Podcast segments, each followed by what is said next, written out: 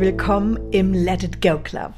Ich bin Verena Meyer-Kolbinger. Ich bin Kreativitätscoach, Künstlerin und Unternehmerin und ich habe die Vision, im Let It Go Club Menschen zusammenzurufen, zu sammeln, die ihr Ding machen, die ihre Träume leben, die losgegangen und losgelassen haben. Ich möchte dir diese Menschen vorstellen, weil ich der Meinung bin, dass Inspiration und Vorbilder so wichtig sind für unsere eigene Selbstverwirklichung.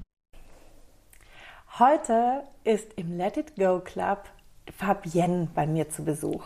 Und ähm, wir mussten gerade im Intro schon lachen, weil ich, obwohl ich Fabienne schon so lange kenne, nicht fähig bin, ihren Nachnamen richtig zu sagen. Und jetzt kommt's. Tada!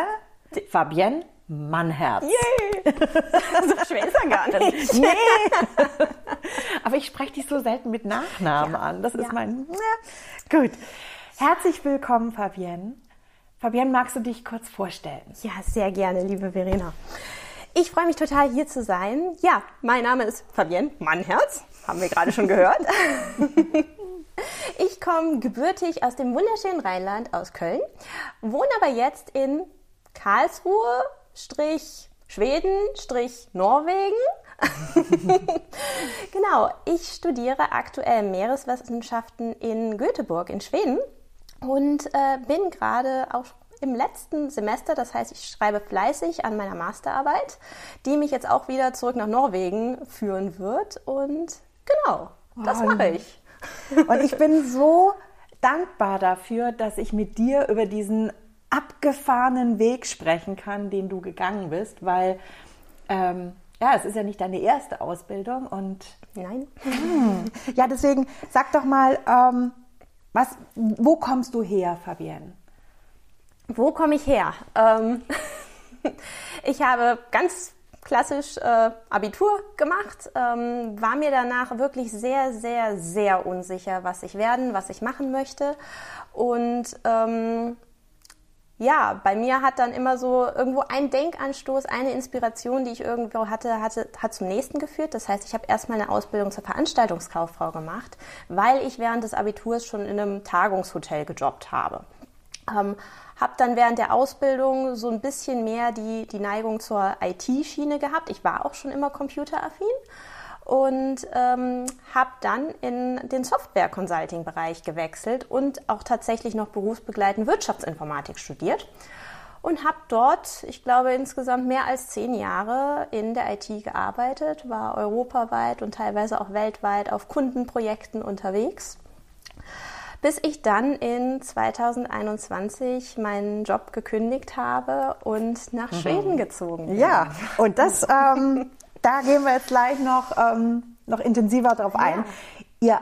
Ihr, ihr ahnt schon, oder du ahnst schon, dass äh, genau dieser, dieser Werdegang etwas ist, wo sofort meine Ohren ganz groß werden. Und tatsächlich sagte ja vorhin, dass ich Fabienne schon lange kenne, denn sie hat mit meinem Mann zusammengearbeitet in einem genau. IT-Unternehmen. Und Fabienne kam immer wieder mit ihrem Mann auch zu uns zu Besuch und für mich war sie am Anfang eben eine Mitarbeiterin von, von Thorsten. Und dann habe ich aber gemerkt, hey, die hat ganz viele Interessen. Ähm, du kamst einmal mit so einer wunderschönen Handlettering-Karte zu uns. Die hängt hier auch immer noch am Kühlschrank ähm, mit, äh, wo es auch um Genuine, also um unser Projekt in Kanada geht. Und ja, da ist meine Neugierde auf Fabienne immer, immer größer geworden. Ja. ja, jetzt erzähl mal, du hast 2021 deinen Job gekündigt. Warum? Genau. Warum? Das ist dazu gekommen. Ähm, ja, ich habe ich hab schon im Vorhinein zum, zum Interview darüber nachgedacht. Man, man sagt ja manchmal so, dieser, was war dieser eine Punkt, der dich dazu gebracht hat, äh, dein Leben umzukrempeln oder so. Ich, ich glaube, bei mir gab es gar nicht genau diesen einen Punkt, sondern eine ganze Reihe von Gefühlen oder auch ignorierten Gefühlen, die, äh, die mir eigentlich schon viel früher gezeigt haben, dass die Richtung, die ich da gehe, nicht unbedingt mit dem übereinstimmt, was ich eigentlich bin und was mich glücklich macht und was ich möchte. Und bei mir hat sich das sehr oft in, in Magenschmerzen ähm, aus, ausgeprägt und ich habe natürlich dann alle möglichen Lebensmittelallergien und so weiter ausgeschlossen. Aber im Nachhinein, und das ist auch jetzt was, was ich, was ich heute noch merke, es gibt immer ganz gezielte Gründe, ja. eher auf der emotionalen Ebene, wo mir mein Körper, mein, mein Selbst mir sagen möchte, du, es fühlt sich gerade nicht richtig für dich an und weil du das gerade mal wieder irgendwie ignorierst, diese kleine ja. leise Stimme, die sagt, du ignorierst das, gehe ich halt ein bisschen mehr mit dem Brecheisen dran. Ja. So. Und so, ähm, so weise dieser Körper, in dem wir leben. Und ich, ja, wir ja. kennen, wir kennen, glaube ich, ganz viele solche Momente und über und, die man drüber hinwegbügelt. Genau. Und vor allen Dingen, ich bin jemand, der ist, und du hast es eben so schön gesagt, dass ich auch jemand bin, der sehr kreativ ist. Und ich bin jemand, der ist auf der einen Seite sehr analytisch, aber eben auch sehr kreativ und sehr feinfühlig. Und das führt bei mir ganz oft dazu, dass ich alles überanalysiere. Ich versuche alles zu begründen und wenn ich da auf einer stressigen Konferenz bin und Magenprobleme habe, dann war es das Abendessen, dann war es das Mittagessen, dann hat das nichts damit zu tun, dass mich das tierisch stresst, sondern ja, das hatte andere Gründe. Und ähm, jetzt habe ich gerade so ein bisschen den Faden verloren, was ich eigentlich damit sagen wollte. ähm,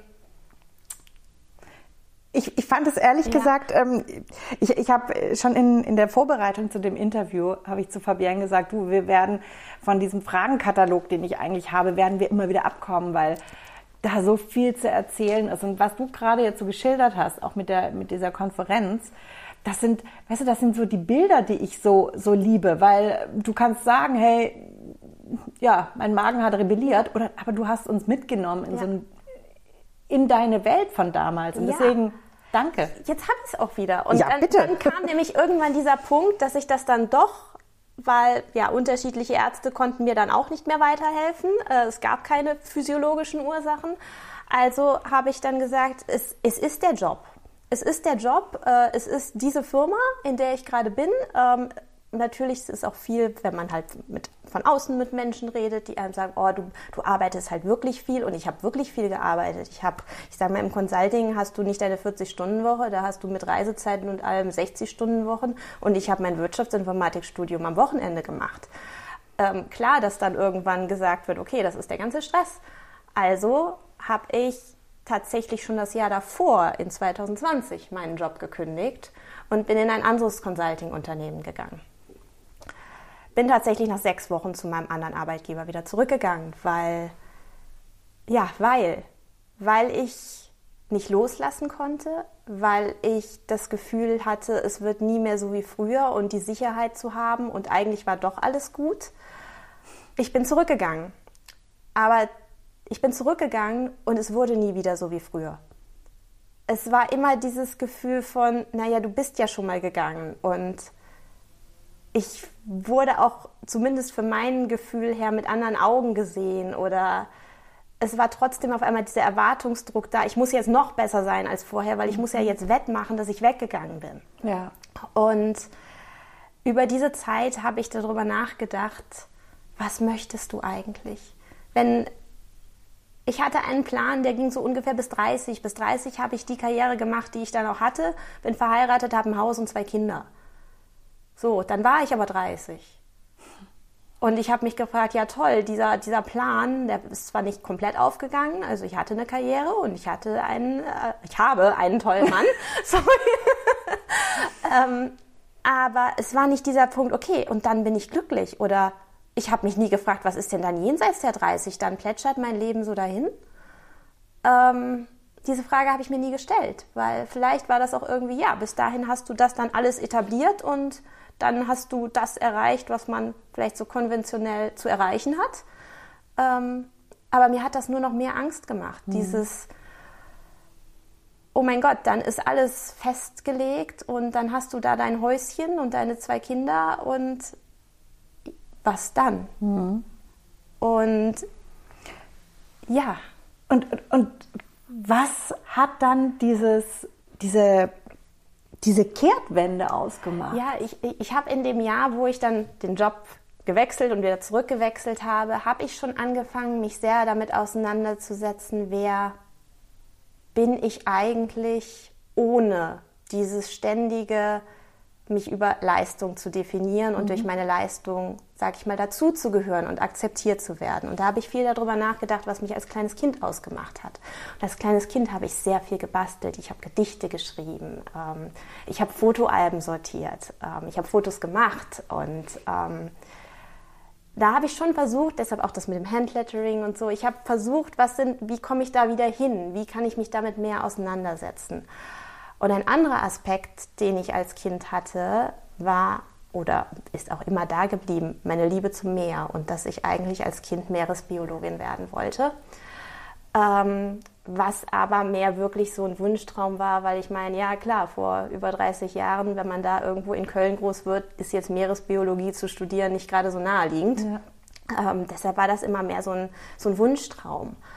Und, und da, da, darf ich da gerade mal reingehen, Fabian?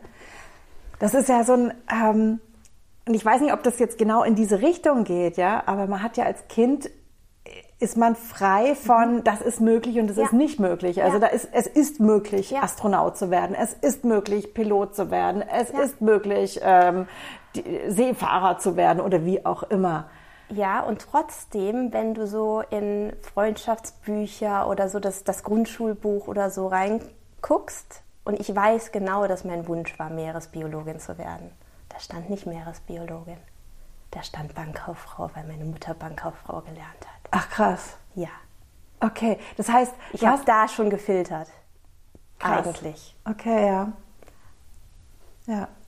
Die Bewertung. Ja. Was denken denn die anderen? Was denken die anderen? Was erwarten die anderen vielleicht? Ja, also Oh, Fabienne, das ist, das ist so wertvoll. Also ich weiß jetzt schon, das wird ein Post aus diesem, aus diesem Podcast raus. Das ist so wertvoll. Ich, oh, und jetzt klingelt es an der Haustür. ich mache kurz Pause. Oh, Fabienne, also das ist, das ist ein, ähm, wie du das gerade gesagt hast, das ist so berührend und so treffend. Wir vergessen immer, wie früh wir schon angefangen haben zu filtern und uns anzupassen, damit wir ähm, gemocht und verstanden werden. Ja. Und äh, wie, wie ja. bist du, da, da, das interessiert mich jetzt, wie bist du zu dieser Ehrlichkeit zu dir gekommen? Und ähm, das ist das Erste, also zu mhm. dir selber. Ja. Und wann hast du das zum ersten Mal laut gegenüber jemand anderem ausgesprochen. Eigentlich wollte ich mal Meeresbiologin werden.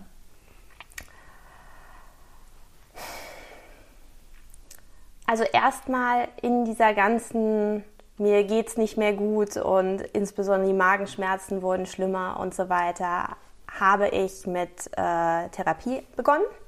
Das heißt, dort habe ich auch wöchentlich, in den wöchentlichen Stunden sehr, sind wir sehr, sehr tief gegangen, was auch wirklich viel, viel Mut erfordert.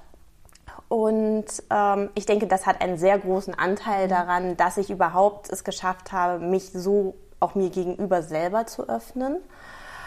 Und es ist eine gute Frage, wann ich wirklich das mal ausgesprochen habe mit der Meeresbiologie, weil ich weiß, selbst da habe ich wieder angefangen zu versuchen, meine eigenen Bedürfnisse mhm. zu verpacken, dass sie gesellschaftsfähig sind. Also habe ich immer davon gesprochen, ich würde gern was mit Nachhaltigkeit machen. Oh, schlau. Schlau, ne? Schlau, ja. ja. Also ja, ich habe gesagt, ich möchte gern was mit Nachhaltigkeit studieren. Mhm.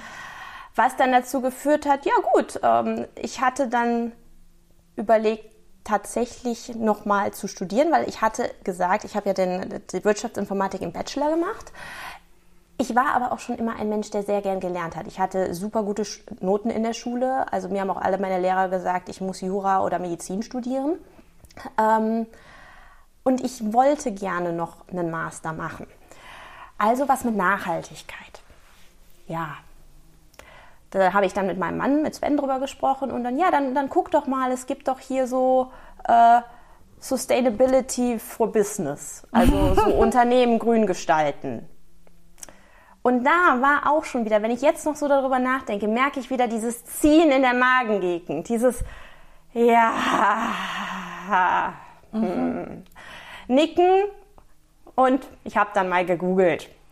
Aber nachdem ich diese ganzen Beschreibungen gelesen habe, das ist ja gar nicht das, was ich machen möchte. Ich möchte nicht Consulting für grüne Unternehmen machen. So. Und dann habe ich aber in dieser ganzen Recherche einen Studiengang gefunden in Kiel, der sich mit der nachhaltigen Gestaltung von Küsten auseinandersetzt. Okay. So, und dann habe ich gedacht, ha, ja, das geht doch schon eher in die Richtung, aber es ist immer noch Nachhaltigkeit, das kann man anders verkaufen.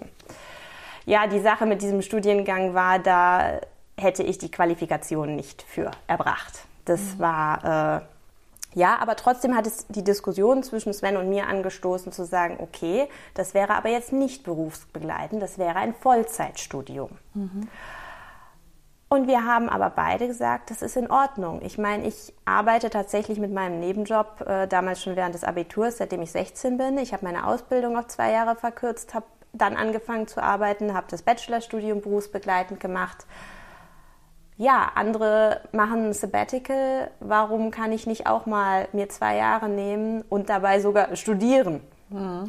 Ähm, also war die Idee, das war okay zwischen uns beiden, dass ich weiter gucken würde, was mich interessiert, was ich studieren möchte.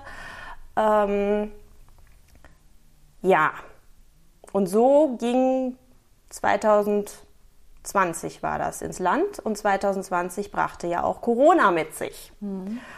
Und auf einmal fiel das, was ich eigentlich am meisten an meinem Consulting-Job gemocht hatte, weg. Nämlich das zum Kundenreisen, mhm. das Unterwegssein, das irgendwo, ja, tatsächlich die Geschichten dieser, dieser Locations, mit denen ich gearbeitet hatte, die Menschen, die daran gearbeitet haben, das fiel alles weg von jetzt auf gleich.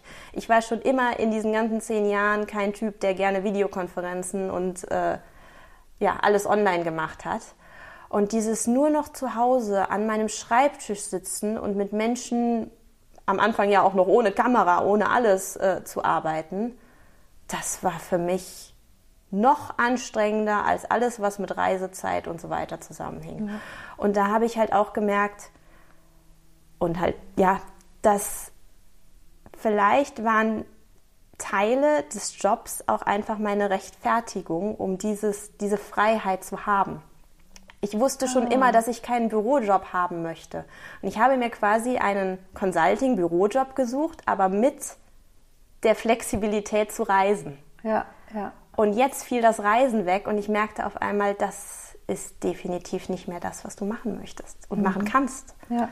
Du möchtest irgendwo raus, du möchtest was erleben, du brauchst Inspiration. Ähm, ja, also weiter nach dem Studium suchen. Und ähm, wenn ich dich da jetzt hier auch gerade nochmal ähm, unterbrechen darf, du hattest vorhin auch ähm, von der Therapie gesprochen, von diesem Selbstfinden.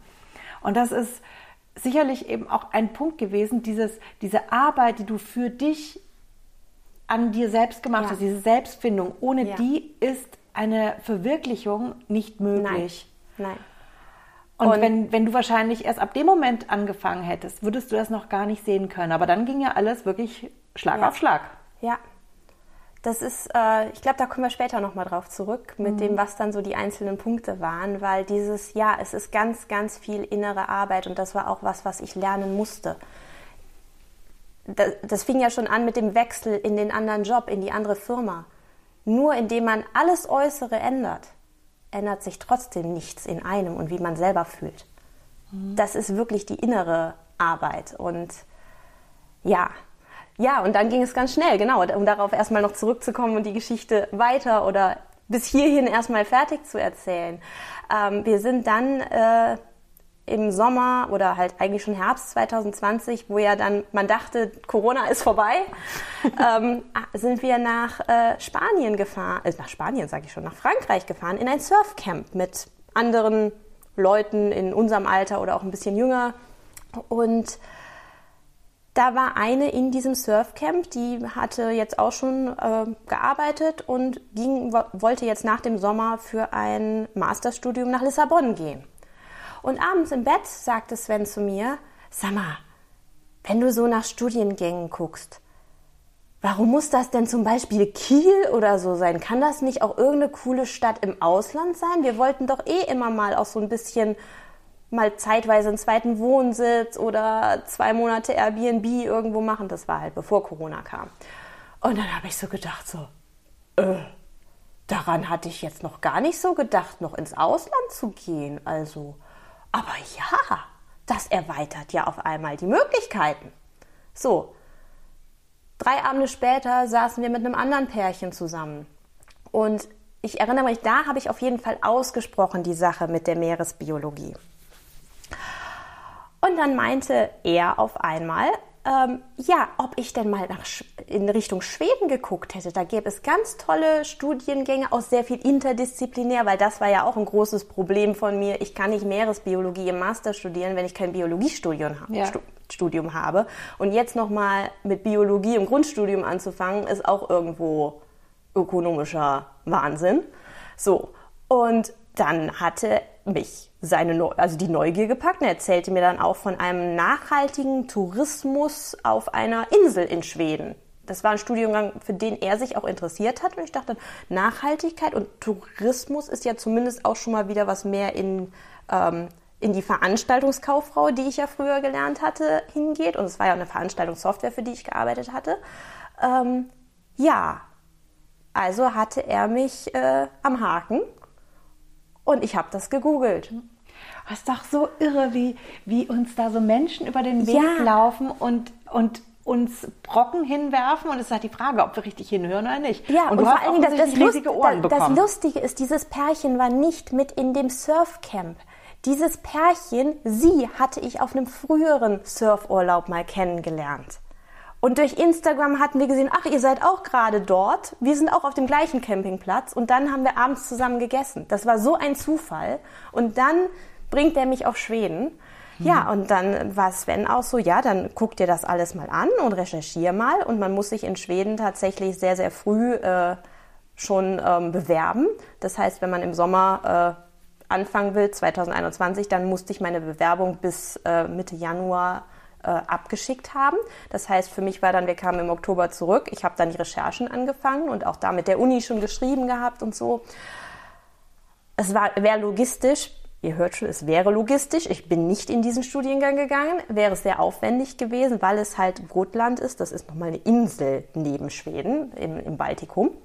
So, aber in diesem ganzen Bewerbungsprozess habe ich gelernt, dass man sich in Schweden auf bis zu drei Studiengänge parallel bewerben kann. Das ist nicht in Deutschland so, dass man sich wie auf, keine Ahnung, du kannst dich auf so viele Unis und Studiengänge bewerben, wie du willst. Nein, du darfst dir maximal drei auswählen.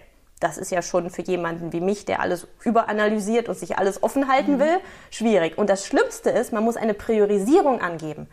Das heißt, man muss sagen, das ist mein allerliebster Studiengang und wenn ich dort genommen werde, werden die anderen zwei Bewerbungen automatisch gelöscht. Also war für mich, okay, ich gucke mir gar nichts anderes mehr an, ich bewerbe mich nie auf diesen, nur auf diesen Studiengang. Und dann sagte Sven, ja, willst du nicht mal gucken, was es sonst noch an Möglichkeiten gibt und vor allen Dingen mal noch einen Plan B haben, wenn es der Studiengang nicht wird, vielleicht wird es dann ein anderer Studiengang. Ja, das habe ich dann getan. Und dann habe ich einen Studiengang gefunden, der nennt sich Sea and Society, also auf Deutsch das Meer und die Gesellschaft. Ein meereswissenschaftlicher Studiengang, aber interdisziplinär, ohne die Anforderungen eines Biologiestudiums in Göteborg. Cool. Und das ist tatsächlich dann meine Prio 1 geworden auf der finalen Bewerbung. Und ich wurde genommen. Und so bin ich ja. in Göteborg gelandet. Oh. Also Fabienne, da waren jetzt so viele wunderbare Dinge. Ähm, ja, also das ist dann der Moment, den, den ich dann auch mitbekommen hatte, weil ich weiß noch, bevor du dann ähm, nach Göteborg abgefahren bist und ihr alles organisiert hattet mit, mit einer Wohnung und das Ganze, ähm, was da organisiert werden musste, ja. ähm, da haben wir dann uns kennengelernt oder für mich, mhm. für mich schon auch kennengelernt, weil ja. wir uns auf eine andere Art und Weise kennengelernt haben, weil ähm, so ein riesiges Feld da plötzlich auch aufgemacht hast. Ähm, lass uns doch jetzt mal ein bisschen vorspulen. Mhm. Also du bist nach Göteborg. Ja. Du hast angefangen zu studieren. Ähm, wir haben ja schon gehört, dass du viel gereist bist. Das heißt, wahrscheinlich das Studium war auf Englisch? Das Studium war auf Englisch, ja. ja. ja. Du, bist, du hast das Studium gemacht.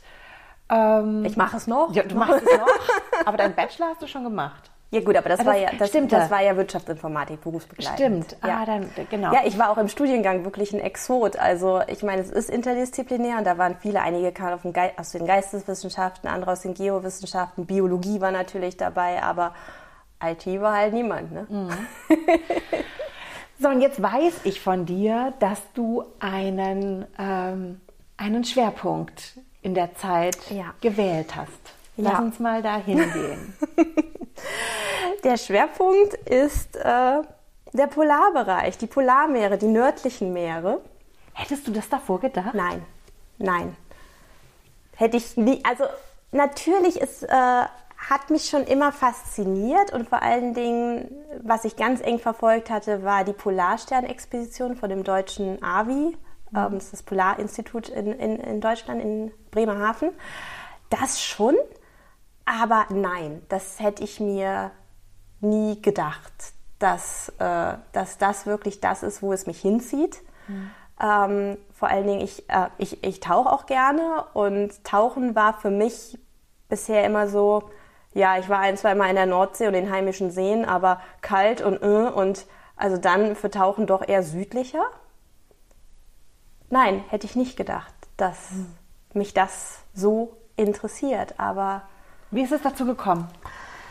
im Studium sind wir wirklich mit so vielen unterschiedlichen Perspektiven auf das Meer äh, berührt worden. Also der- jeder Kurs baute halt irgendwo aufeinander aus und allein schon der, der erste Kurs, der hat jede Woche das Meer aus einem anderen Blickwinkel beleuchtet. Zum einen waren da natürlich sowas wie Meeresbiologie dabei, zum anderen waren da aber auch künstlerische und literarische Aspekte. Es gibt sowas wie Ocean Literacy, wo halt geforscht wird, wie sich über die Jahre oder auch Jahrhunderte und auch in der Neuzeit ähm, die Sprache über das Meer in, ja, in, in den eher künstlerischen, ob es Bilder sind, ob es Werke, äh, Schriftstellerwerke sind. Das war mit dabei.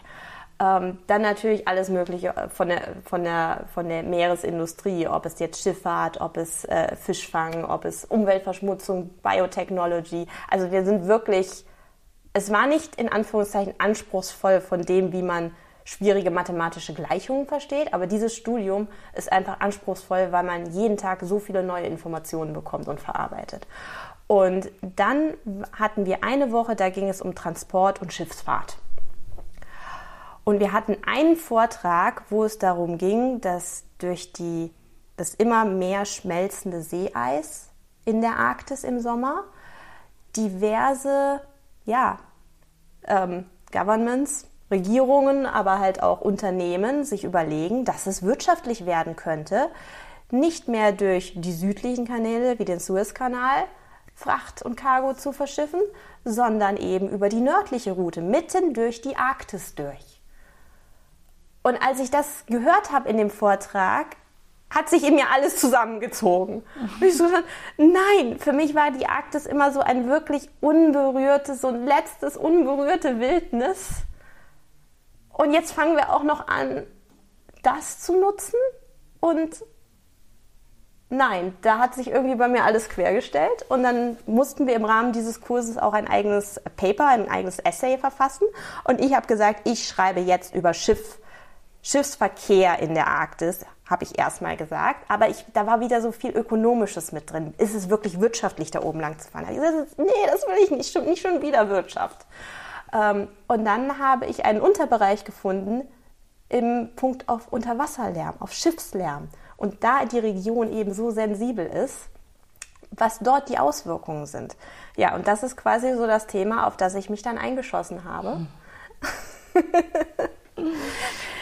ja, jetzt, äh, und jetzt schreibe ich auch noch meine Masterarbeit über Schiffslärm in der Arktis. Hm, Ja, aber da, da, davor, Ja, davor. kommt jetzt ja noch ein Hammer. Ja. Denn letzten Dezember ähm, kamst du zu uns zu Besuch. Wir hatten eine Party und da sagtest du zu mir, oh, wie schön jetzt wieder da zu sein. Ähm, ich komme ja gerade aus der Dunkelheit. Ich habe hab sie angeguckt und habe gedacht, okay, äh, Depression oder was? äh, nee, und Ja. dann sagte Fabienne, Ich komme gerade aus Spitzbergen. Okay, und dann habe ich meine Augen aufgemacht und habe gedacht, okay, gut, Spitzbergen, ich weiß, irgendwie Skandinavien, ja. äh, aber wo, weiß nicht ganz genau und dann wurde ich aufgeklärt. Ja, genau, Spitzbergen. Also für alle die, die das jetzt auch so nicht auf ihrer virtuellen Landkarte gerade haben, das ist eine Insel im arktischen Meer, nördlich von Norwegen. Wird auch territorial von Norwegen verwaltet, aber es ist jetzt nicht so, wie man sich eine Insel, die vom Festland liegt, vorstellt, sondern es sind, äh, ich glaube, 900 Kilometer von der Küstenlinie noch mal weiter nördlich. So, wird territorial von Norwegen verwaltet, ist aber internationales Gebiet. Das heißt, da gibt es ganz eigene Gesetze.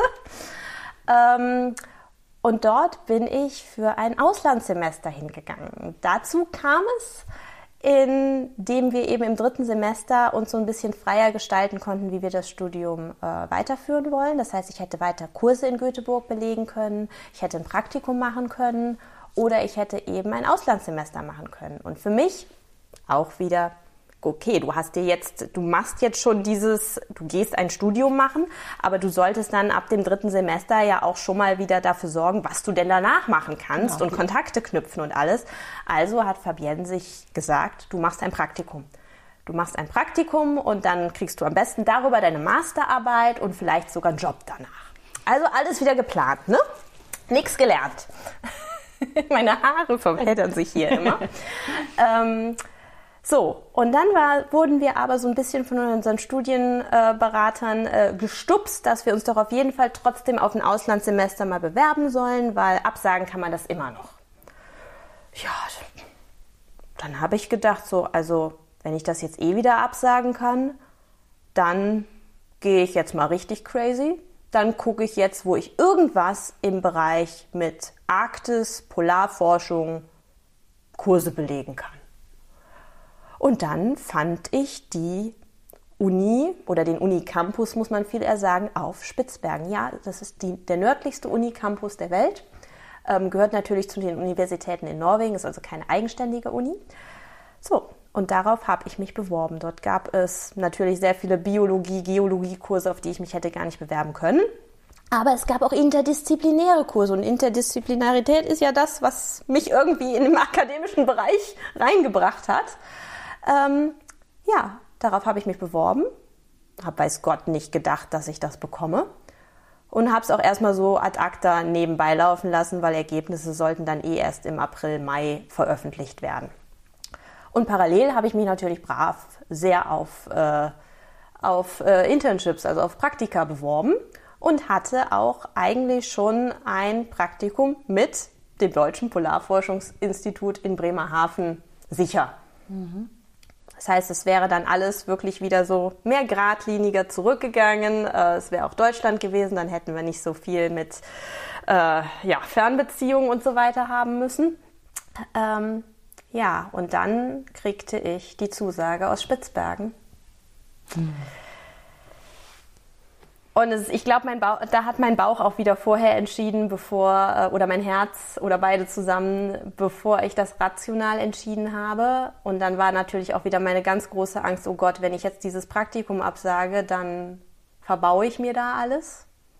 Aber so war es gar nicht, weil als ich äh, dann offen mit den Leuten vom Praktikum gesprochen habe und gesagt habe, hey, ich habe hier die Chance, nach Spitzbergen zu gehen, war das mir ein, oh, wie toll, wir freuen uns, freuen uns für dich, mach das auf jeden Fall. Ein Praktikum mit uns kannst du auch noch nach deinem Studium machen. Also hatte ich mir schon wieder viel zu großen Kopf gemacht, was andere erwarten oder denken könnten, wenn ich jetzt dieses Praktikum absage.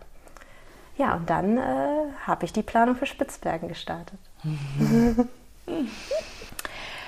ähm, so, Jetzt komme ich hier wieder rein und ich weiß noch an diesem Abend auf dieser Party, da hast du mir dann von deinem Blog erzählt. Mhm. Von deinem Blog, den du zum Beginn des Auslandssemesters auf Spitzbergen gemacht hast. Ja. Und mir sind, als ich dann am nächsten Tag den Link von dir geschickt bekommen habe und da reingegangen bin, sind mir echt die Augen übergelaufen, weil also soweit die Augen überlaufen können, rausgequollen, rausgesprungen, keine Ahnung. Ich war auf jeden Fall zutiefst beeindruckt über das, was ich da gesehen habe, weil ja. ich habe gedacht, okay, Insel hatte ich bis dahin gelernt, ich hatte gelernt Norwegen, ich hatte gelernt Nor äh, Norden, ich hatte gelernt Dunkel.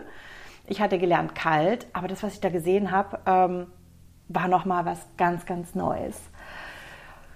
Und weil das jetzt ja hier ein Podcast ist in zwei Teilen, würde ich sagen, dass wir jetzt hier einen wunderbaren Cliffhanger haben und hier eine Pause machen.